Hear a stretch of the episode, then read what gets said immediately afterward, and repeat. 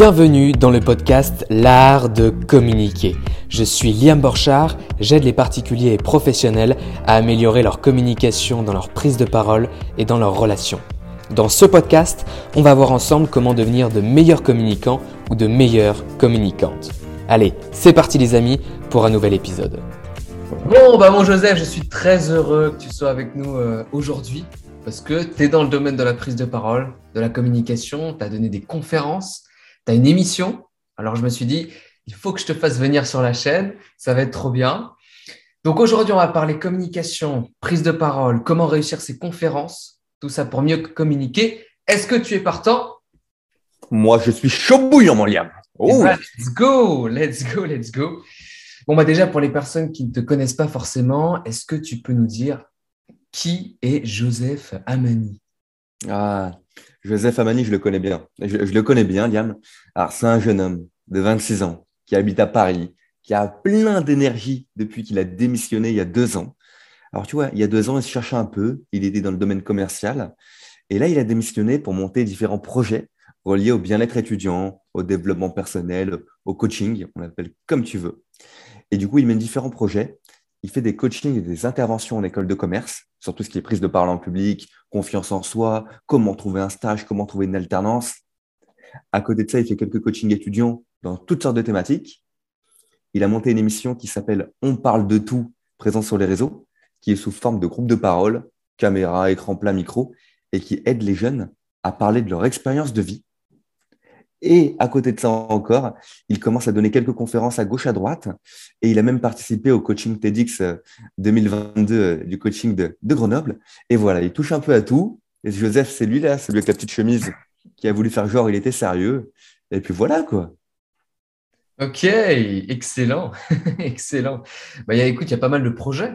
Il y a pas mal de projets. Et justement, avant de savoir comment on est venu à donner des conférences, dont une TEDx, à devenir euh, animateur de l'émission, même le fondateur de l'émission Parle de tout, euh, créer une chaîne YouTube, j'avais envie de te demander pourquoi, euh, pourquoi tout ça, pourquoi avoir eu envie de créer tous ces projets? Hmm, j'ai cru que tu allais me demander est-ce que je suis célibataire. Tu dire Oh, on va trop vite, on va trop vite. Ah, mon Liam. Bah, mon, mon histoire, tu connais une partie de l'histoire.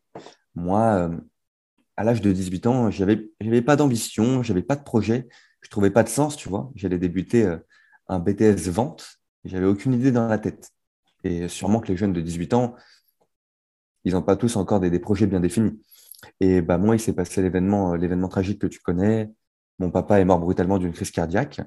Et euh, suite à ça, quelques mois après, je pars dans une belle dépression. Psychiatre, psychologue, antidépresseur, j'arrête les cours, je trouve pas les études qu'il me faut, je suis, c'est un bordel. Et euh, une fois que la guérison a commencé à s'établir, on va dire trois années plus tard, c'était un début, euh, je suis allé dans un groupe de parole, un groupe de parole pour le deuil et pour les jeunes qui m'a fait beaucoup de bien. Et quand tu sors d'une épreuve comme ça, il y a un gros avantage, c'est que souvent, bah, tu en sors plus fort et il y a plein de sens qui commencent à se créer. Alors, sens, je ne parle pas de Louis ou le Dora, hein, je parle d'un sens de vie. Et, et, moi, je me suis dit, alors c'est pas arrivé en me levant le matin comme ça, hein, mais je me suis dit, Joe, tu veux monter des projets reliés aux jeunes et reliés à l'entraide, en fait. Tu aimes trop quand les jeunes s'entraident, quand ils parlent de sujets sérieux et qui se montent vers le haut. Et euh, à l'âge de 22-23 ans, j'ai été sûr à 1000% que j'allais faire des projets dans ce domaine, mais je ne savais pas encore comment et pourquoi. Mais tout a débuté par là. Ok, c'est une, une, très belle histoire. On invitera aussi les personnes à regarder euh, une de tes conférences, on va en parler, mais qui retrace ton histoire, parce que je l'ai trouvé magnifique. Est-ce que tu peux nous expliquer alors comment ça s'organise ton émission euh, On parle de tout? Comment ça se passe? Bien sûr. Alors pour une émission, pour ceux qui veulent s'imaginer un peu le, truc, c'est comme Touche pas mon poste, avec un peu moins de budget, un peu moins de caméraman, mais tourné de la même manière, où il y a des jeunes autour de la table, donc quatre jeunes, moi qui anime en tant que coach et animateur. Tu connais, on a des petites bases. Euh, les jeunes arrivent et les jeunes ont tous une thématique en commun. On a fait l'hypersensibilité, la dépression, l'orientation, harcèlement. On a même fait les complexes sexuels des jeunes. Et donc, euh, les jeunes s'installent tranquillement sur le canapé. On fait venir un psychologue, un sexologue par rapport à la thématique. Et là, chacun commence à raconter son expérience de vie mais pas d'une manière triste. Tu vois, on n'est pas là pour pleurer. Moi, je pose des questions un peu tac, tac, tac. Ça défile, il faut que ce soit dynamique. On n'est pas là pour en mode alcoolique anonyme. Et les jeunes bah, parlent de leur expérience, donnent leurs meilleurs conseils, interagissent entre eux. Le tournage dure environ une petite heure. Nous, on garde les 40 minutes les meilleures, les plus intéressantes pour en faire une belle émission et où les jeunes peuvent bah, interagir, la partager sur TikTok, YouTube, Instagram. Et en fin de compte, on veut que cette émission, elle remplace tous les vieux forums dépressifs que tu peux trouver sur Internet. Super, superbe, superbe. Bah, de toute manière, je mettrai les, liens de ton émission euh, pour les personnes qui veulent aller checker ça. Qu'est-ce que tu as, euh, qu'est-ce que tu as appris? Parce que c'est vrai qu'on est là aussi pour parler de, prise de parole, de communication, comment progresser à l'oral. Qu'est-ce que tu as appris par rapport à la prise de parole pour bien t'exprimer à travers ces émissions? C'est très intéressant. Et si tu veux, pour débuter, je peux te parler de la prise de parole devant une caméra, dans une émission. Carrément, carrément. Et euh, tu vois, quand j'ai créé l'émission au début, c'était ultra intéressant. J'ai fait venir quatre proches à moi, quatre potes à moi, pour parler de l'hypersensibilité ou de thèmes. Et, euh, et, en fin de compte, moi, bah, j'étais à l'aise devant un public. Mes potes n'étaient pas du tout timides. Euh, s'il fallait prendre le micro devant 40 personnes en soirée, ils le, ils le font. Et là, ils arrivent devant des caméras. Ils avaient déjà une belle histoire à raconter. Et ce qui se passe, c'est que quand tu arrives dans le studio, tu as quatre caméras sur toi, tu as des éclairages, tu as un mec en régie qui te regarde comme ça, tu t'assois, et là, entre guillemets, tu perds tes coronesses. En fait, tu as une grosse peur. Bah, tu as une peur de l'imprévu, tu as une peur de la nouveauté, ce qui est normal. Et quand tu vois les caméras, c'est pas du tout le même effet que s'il y a 40 personnes qui te regardaient. Rien à voir. Et ce que ça a fait, c'est que ça a créé une peur chez chacun d'eux et qu'en fait, ils n'étaient pas terrorisés, mais ils n'étaient pas du tout à l'aise. Et leur, euh, voilà, leurs propos n'étaient pas du tout fluides et pas du tout agréables à écouter au début. Et je me suis dit, Joe, cette émission, ça va créer beaucoup de peur chez beaucoup de personnes parce que les gens n'ont pas l'habitude de faire une prise de parole devant quatre caméras. Et donc, ce que j'ai dû faire pour toutes les autres émissions, c'est préparer les gens à parler devant une caméra. Donc, les préparer en visio, les préparer au téléphone, les faire venir dans mes bureaux, mettre une caméra devant eux et les entraîner à chaque fois. Et en fin de compte, je me suis, voilà, je me suis vrai, j'ai vraiment vu qu'une prise de parole en public devant une caméra n'avait rien à voir avec celle devant un vrai public. Et ça, c'était incroyable. Mais ok, super, super. Je suis très content que tu me partages tout ça parce que tu, me l'avais dit un petit peu, mais, euh, mais pas autant. Je ne savais pas que tu préparais autant les personnes à s'exprimer devant la caméra. C'est vrai que ce n'est pas évident. Déjà, devant une caméra, ce n'est pas évident, mais quatre. Alors là, quatre, c'est x4. ok, ok. Et donc, est-ce qu'avec cet exercice, euh, tu te rends compte que ça les aide euh, à s'exprimer beaucoup plus facilement bah, C'est ça, tu vois, ça les aide beaucoup. Mais euh, les gens, ils se demandent toujours comment être au top pour une prise de parole en public, tu vois. La question, on doit te la poser beaucoup. Et en fait, il n'y a jamais un meilleur entraînement bah, que le jour J. Le jour J, on va pas forcément être incroyable, c'est normal, mais ça va t'entraîner pour le prochain événement et le prochain. Et en fin de compte, moi, quand je les prépare, je leur dis, hein, là, je vous prépare devant une caméra. Là, je vous prépare devant moi. Mais le jour J, vous allez ressentir de la peur. Parce que je peux pas vous entraîner devant quatre caméras, faire comme si c'était vraiment le jour J. Et même si je vous entraînais, il n'y aurait pas le même impact que le jour où on filmerait. Et euh, donc, en fin de compte, les gens, je les prépare au mieux, une demi-heure, une heure, une heure et demie pour certaines personnes. Ils arrivent, ils ont toujours la peur. Et quand ils ont la peur pendant une prise de parole, c'est à moi de les faire rigoler, c'est à moi de leur dire, t'inquiète pas, on peut retourner une deuxième scène si tu bégayes. Et là, c'est tout le rôle de, l'animateur, tu connais bien. excellent, excellent. Bah, écoute, merci beaucoup pour, pour ce partage. Toi, parce que je sais que tu as appris des choses tu me l'avais dit un petit peu. Comment tu, gères ce rôle d'animateur de la personne qui va euh, bah, gérer, ok, tiens, qui parle, euh, comment je gère la gestion de la parole, comment je donne aussi envie aux, personnes euh, de m'écouter ou de regarder l'émission? Comment tu, comment tu gères tout ça? C'est très intéressant. Tu vois, au, début, je suis arrivé en tant qu'animateur, mais j'avais aucune compétence dans ce domaine. Mon but, c'était d'écouter les gens et de donner du temps de parole. Quand quelqu'un parle trop, je dis Oh Thomas, c'est très intéressant. On va donner la parole à Eugénie. ça, c'est pas un animateur, c'est un prof à la limite. Mais Et j'ai vu que la chose la plus importante, c'était ça, que tu connais bien. C'est la gestion du temps. Parce que dans une émission ou partout ailleurs, si quelqu'un parle trop longtemps, on perd l'interaction, on perd le temps, enfin, on perd plein de choses et hop, on va s'ennuyer.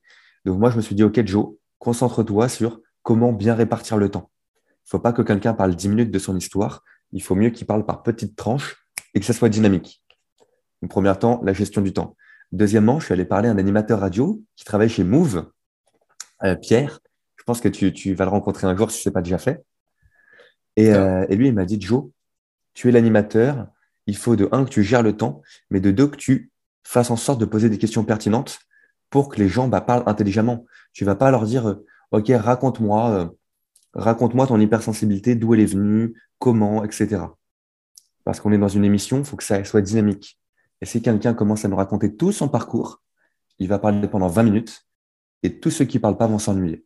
Donc, il faut poser des petites questions. OK, à ton avis, ton hypersensibilité, elle vient d'où exactement?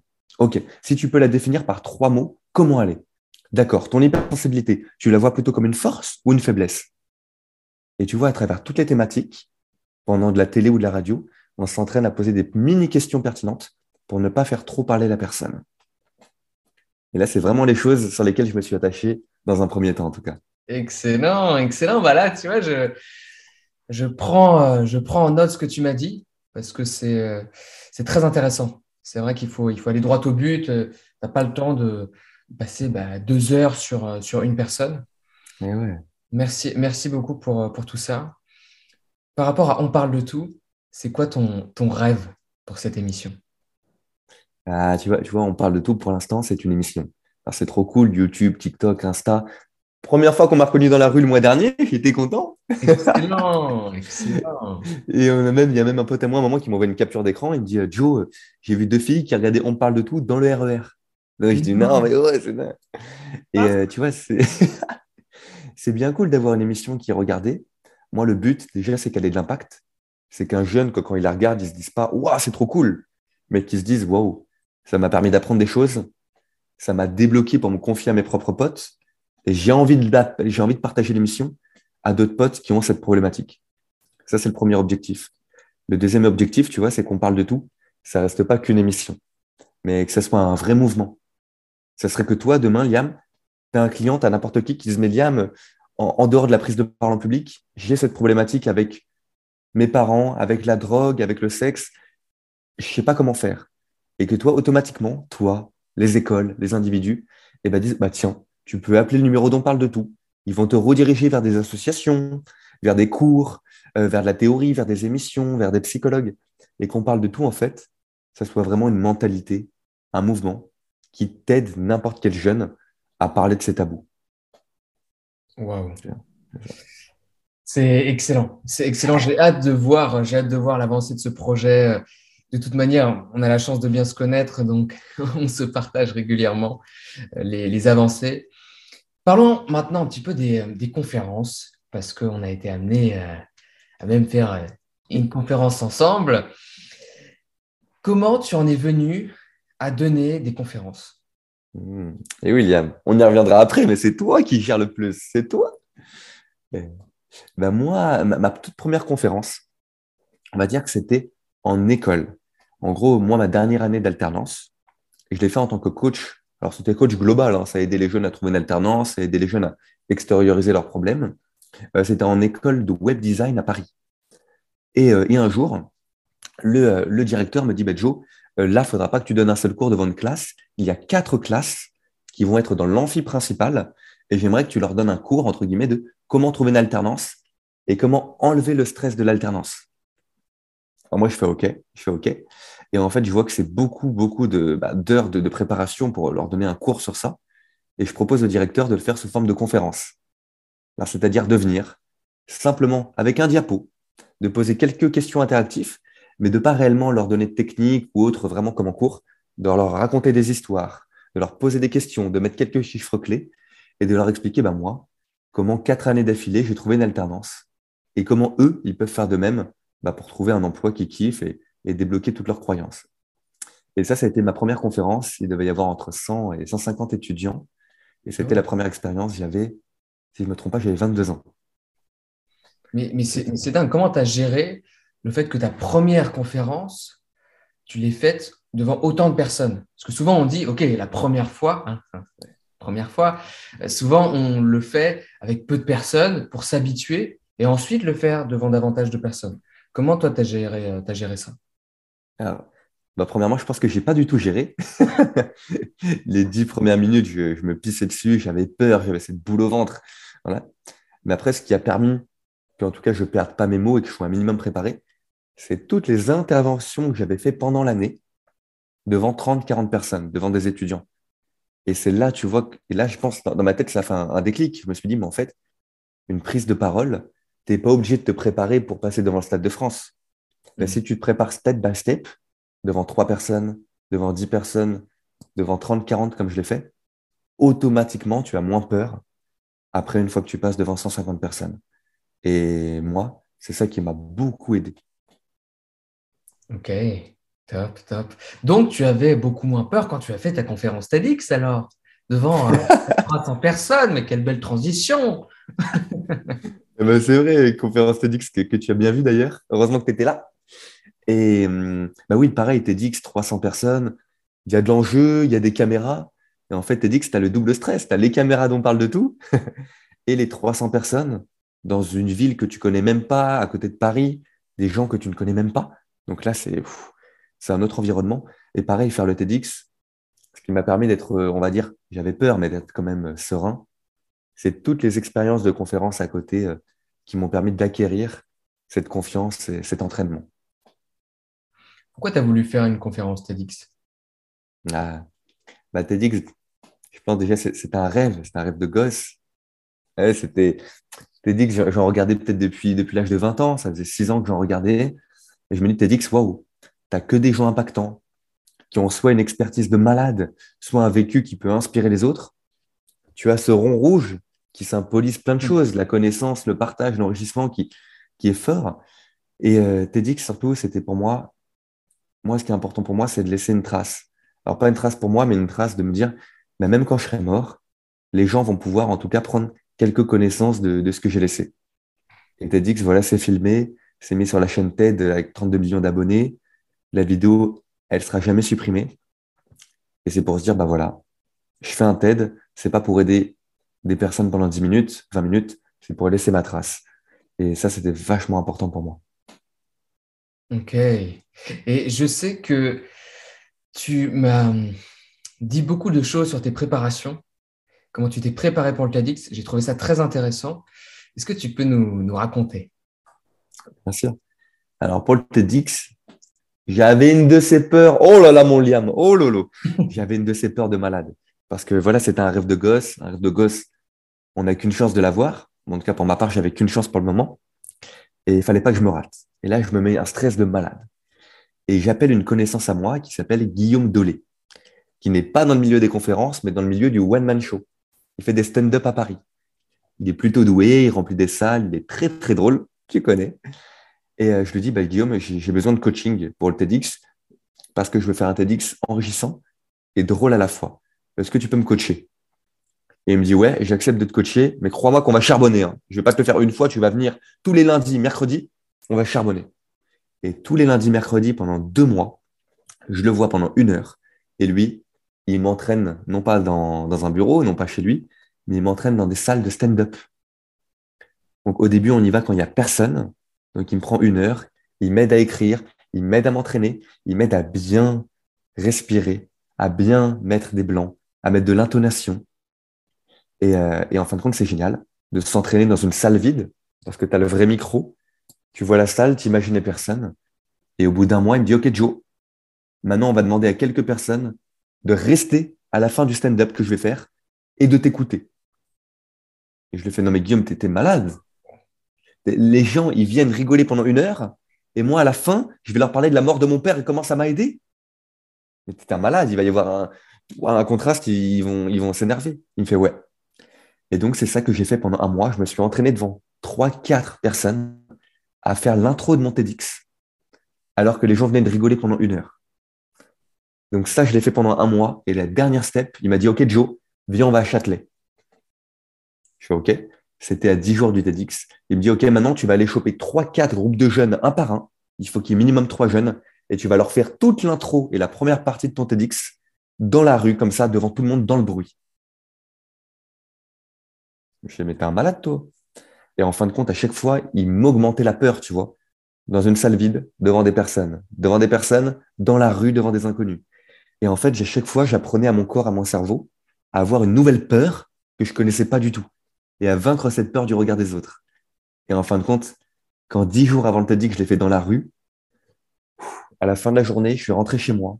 Et c'est là que je me suis dit, j'ai fermé les yeux, j'ai dit, waouh, peu importe ce qui va arriver le jour du TEDx, je suis prêt et je vais m'éclater. Waouh. Euh, merci beaucoup, Joe. C'est fou. J'ai vraiment envie de discuter davantage avec Guillaume parce qu'on a vu ses spectacles et je trouve ça, je trouve ça incroyable. Il est très, très fort. De toute manière, il va peut-être euh, venir sur, sur la chaîne aussi. Et je trouve ça, je trouve ça juste super, cette, euh, cette partie des petits pas, de monter graduellement, parce que tu peux pas, euh, c'est difficile en tout cas, de, de, faire un TEDx devant 300 personnes alors que tu l'as jamais fait. Tu peux vraiment perdre tes moyens. Et tu as fait une très bonne transition. Comment ça s'est passé alors le, le jour J? Ah, Le jour J, on a eu la chance d'arriver en matinée. Et, euh, et TEDx connaît très bien son domaine. Donc, ils nous font arriver le matin déjà pour qu'on s'imprègne de l'environnement. Et tu vois, dans une, dans une prise de parole, c'est ultra important de connaître son environnement.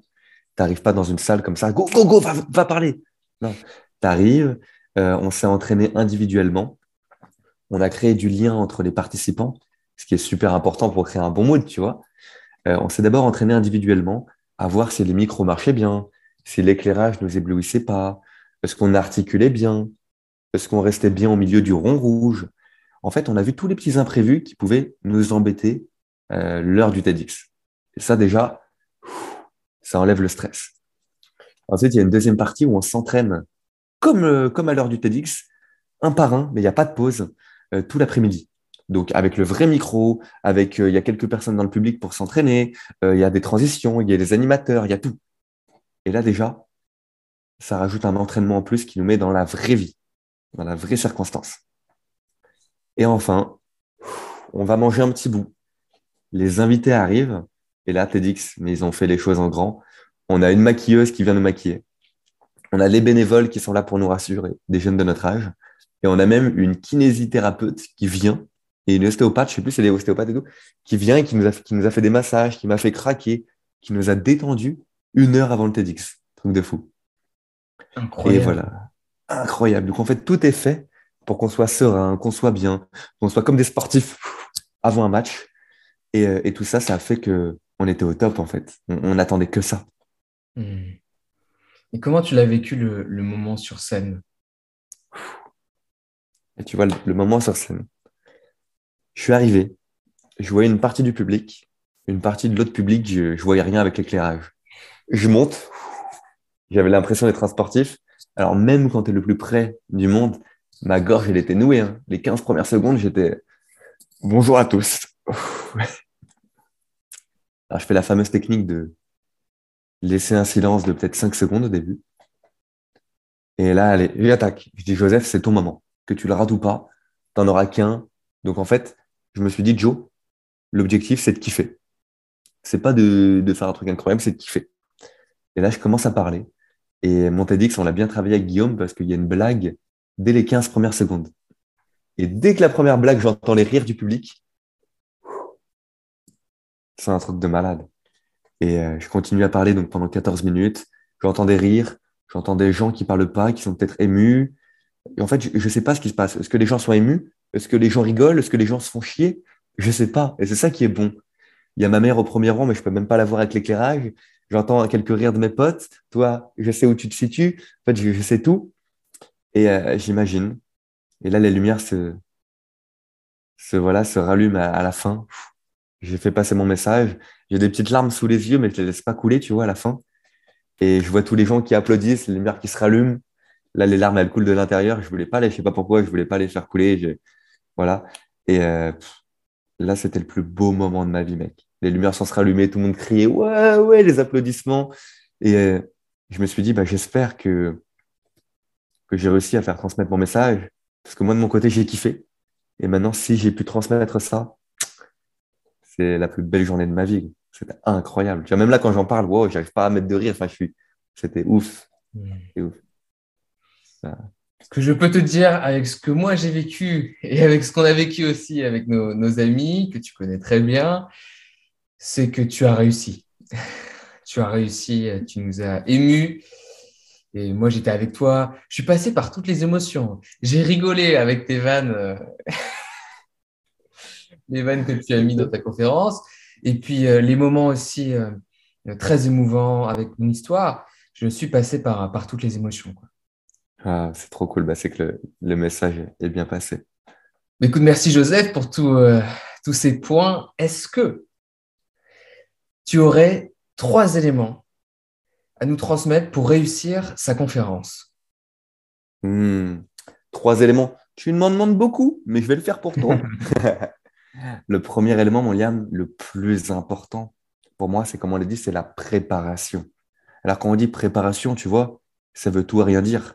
Mais quand on prépare une conférence, ça ne sert à rien de se dire, OK, je vais me préparer, je vais louer une salle, je vais faire venir 300 personnes pour m'entraîner comme le jour J c'est trop brutal. C'est comme si tu jetais un bébé dans l'eau. Entraîne-toi à ta manière, step by step, comme on l'a vu, devant deux potes, après devant dix potes, après devant 30, 40 inconnus. Et là, tu seras prêt le jour J. Donc pour moi, ça, va être ça le premier élément. Le deuxième élément, j'en ai pas parlé, tu vois, mais je l'ai beaucoup, beaucoup fait. Tous les soirs, je sortais, je mettais les mêmes écouteurs que j'ai là, je mettais de la musique et je visualisais le moment. Je me visualisais en train de kiffer. Je me visualisais en train de pleurer. Je me visualisais avec tous les potes à la fin de la conférence, comme quoi ça s'est bien passé. Mais je visualisais, je visualisais aussi le côté un peu négatif, hein, parce que je visualise les bides, les blancs, euh, les gens qui n'ont pas aimé, moi qui bégaye. Et je me dis, au pire, il y a quoi? Au pire, oh bah, je m'améliore de telle manière. Oh, au pire, si je bégaye, je fais une petite blague derrière. Et je visualisais tout le côté positif et négatif de la conf. Et ça m'a aidé mais être prêt énormément. Et le dernier élément, pour préparer une conférence, et moi, ce qui m'a enlevé le stress de malade, c'est que devant moi, là, tu peux pas le voir, mais j'avais collé un tableau et j'avais marqué tous les éléments de pourquoi je le fais. Pourquoi je fais la conférence. Alors, il n'y avait pas marqué euh, pour faire une conférence incroyable et, marquer les esprits. Il y avait marqué tous les éléments en moi qui disent, OK, voilà pourquoi je veux transmettre le message de jour J. Et crois-moi que la liste, elle était longue. Et en fait, tous les jours, avant de dormir, mon lit est là-bas. Je lisais le panneau et je me suis dit, waouh, mais en fait, tu, vas parler, tu vas faire une prise de parole en public pour tellement d'éléments que même si tu te rates, tu t'en fiches, parce que c'est pas ça le but. C'est pas de bien parler. Il y a un vrai sens. Et c'est ça, les gens qui regardent, s'il y a un vrai sens derrière et que ce sens, il est vraiment en vous et que vous le savez, le stress, pareil, il diminue énormément. Et moi, c'est ces trois éléments qui m'ont aidé bah, à être prêt le jour J. Mon Joe, c'est magnifique. Non, mais j'étais avec toi, euh, je trouvais ça, je trouvais ça magnifique parce que moi j'ai la chance, j'ai eu la chance de te voir. Donc je me remémore aussi les moments sur scène où tu fais tes blagues. Après aussi, on est tous ensemble. Ah. Euh, c'est magnifique. J'aime beaucoup aussi le point que tu as apporté sur le deuxième élément, le fait de visualiser le positif et de visualiser aussi le négatif et de se dire, mais au pire, il se passe quoi? Je ne vais pas mourir. Je ne vais pas, mourir. Donc, merci, euh, merci beaucoup pour ça. Mon Joe, tu sais, on a vécu aussi une conférence ensemble qui a été euh, magnifique.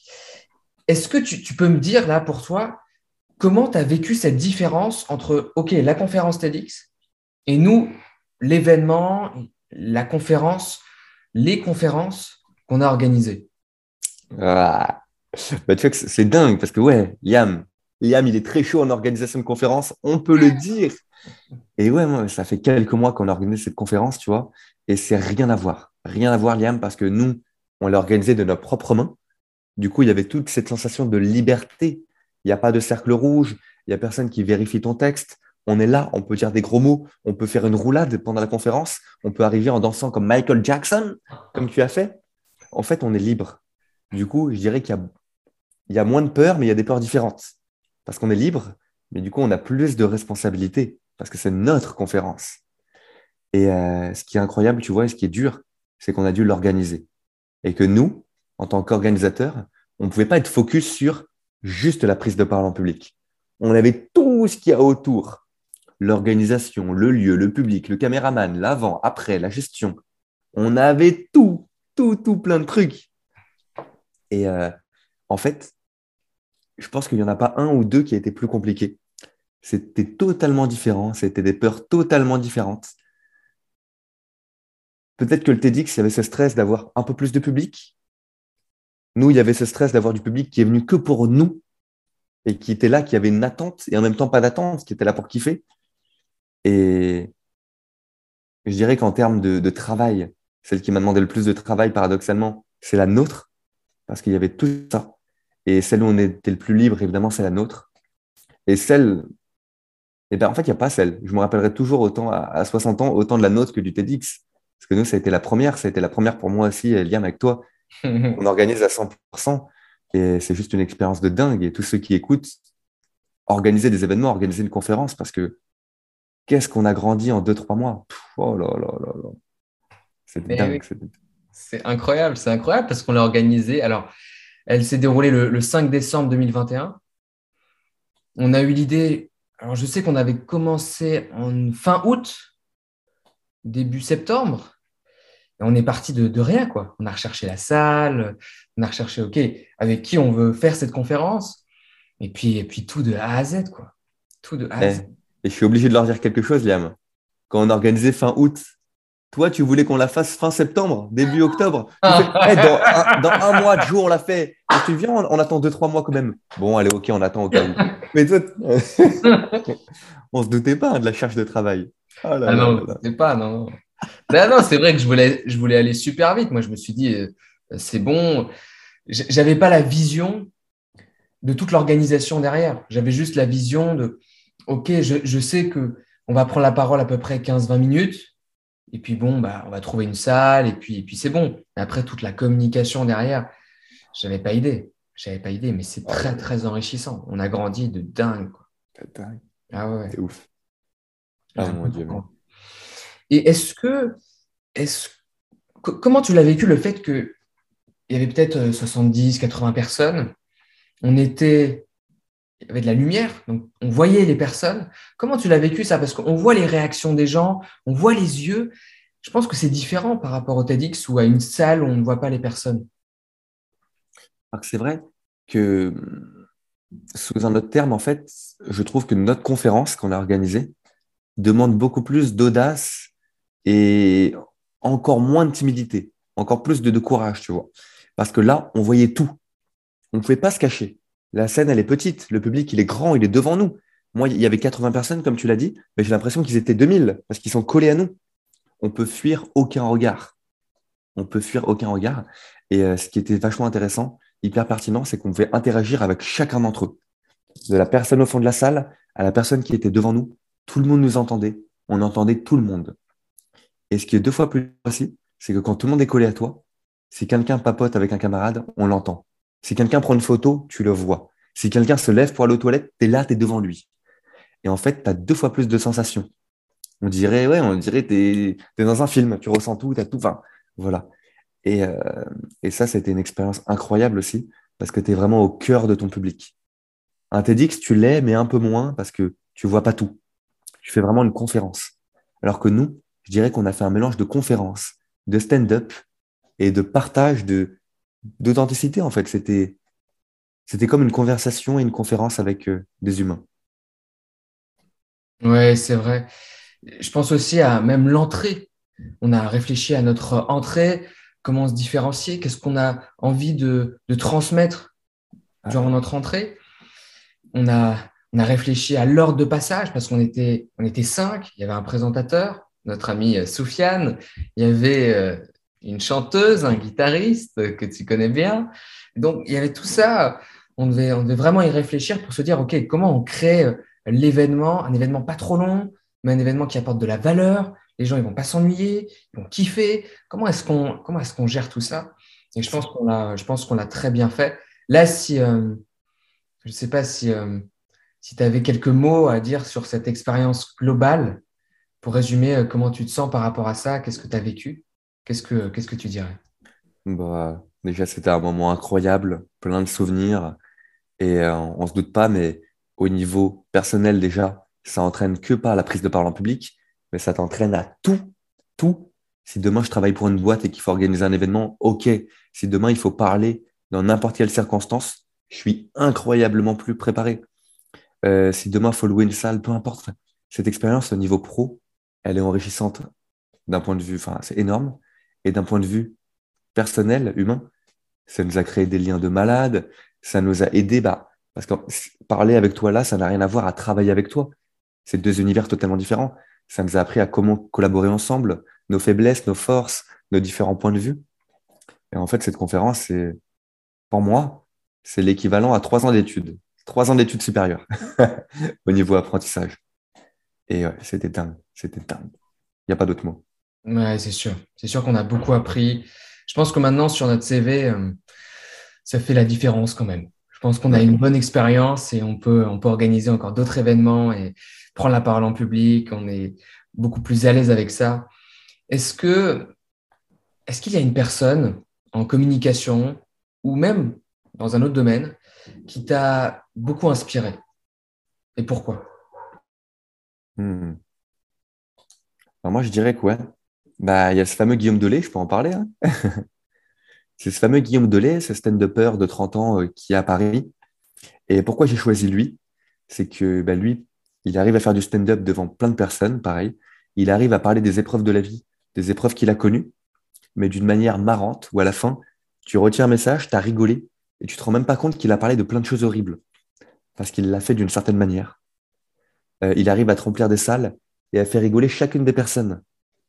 Et en fait, l'humour, souvent, ça touche un petit groupe dans la salle. Lui, il arrive à toucher tout le monde. Et ce qui est fort, et là où il se différencie, c'est qu'il va interagir avec le public autant qu'il va lui parler.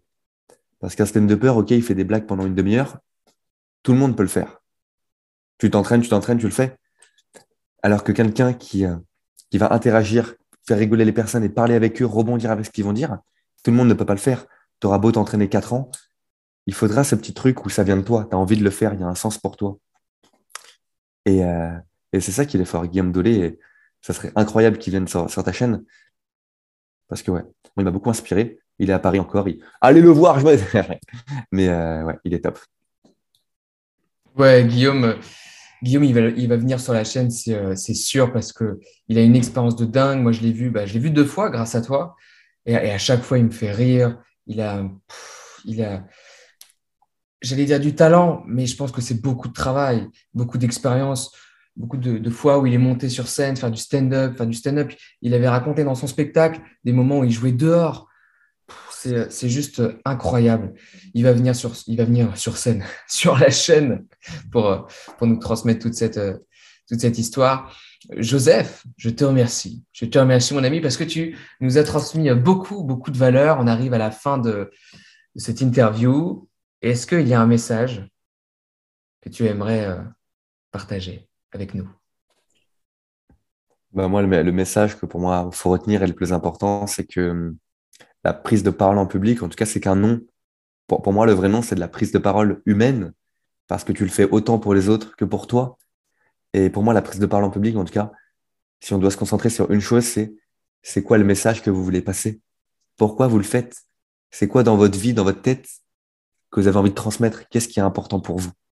Et à ce moment-là, la prise de parole humaine, ça devient plus qu'une prise de parole en public, ça devient une expérience de vie et on apprend des autres et de nous-mêmes.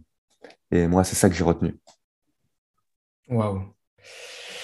Merci mon Joe, merci mon Joe pour tout. Est-ce que tu peux nous dire peut-être rapidement où est-ce qu'on peut te retrouver sur les réseaux? De toute manière, je, mettrai en description. Mais pour les personnes qui aimeraient te voir. Vous tapez, on parle de tout, peu importe le moteur de recherche, Google, euh, pas Deliveroo, mais Google, YouTube, TikTok, peu importe, vous tapez, on parle de tout, il y a toutes les vidéos. Mon Joe, c'était super, je te remercie encore. On a vécu des expériences de dingue. Et ce n'est que le début. Ce n'est que le début. Merci pour ton énergie, Liam. C'était top. C'était top, mon ami. Ciao, ciao. Ça y est, les amis, on arrive à la fin de cet épisode. J'espère que vous avez apprécié. Je vous le rappelle, mais la prise de parole, la communication, ça s'apprend. Euh, vous vous souvenez, on ne naît pas en étant un excellent communicant, on le devient. D'ailleurs, si vous avez apprécié le podcast, vous pouvez toucher le ciel et mettre 5 étoiles sur Apple Podcast ou la plateforme sur laquelle vous écoutez les podcasts. Vous pouvez aussi laisser un commentaire, ça me permettra d'avoir vos retours. Puis, si vous souhaitez aller plus loin pour devenir un excellent communicant, prendre connaissance des ateliers proposés, des formations, des accompagnements, vous pouvez consulter mon site internet en description, liamborchard.com. Il est tout frais, il est tout beau. Je suis présent sur les réseaux sociaux Instagram, LinkedIn, Facebook pour les moins jeunes. Et en tout cas, je vous remercie, je vous souhaite une très belle réussite et je vous dis à très vite pour un nouvel épisode.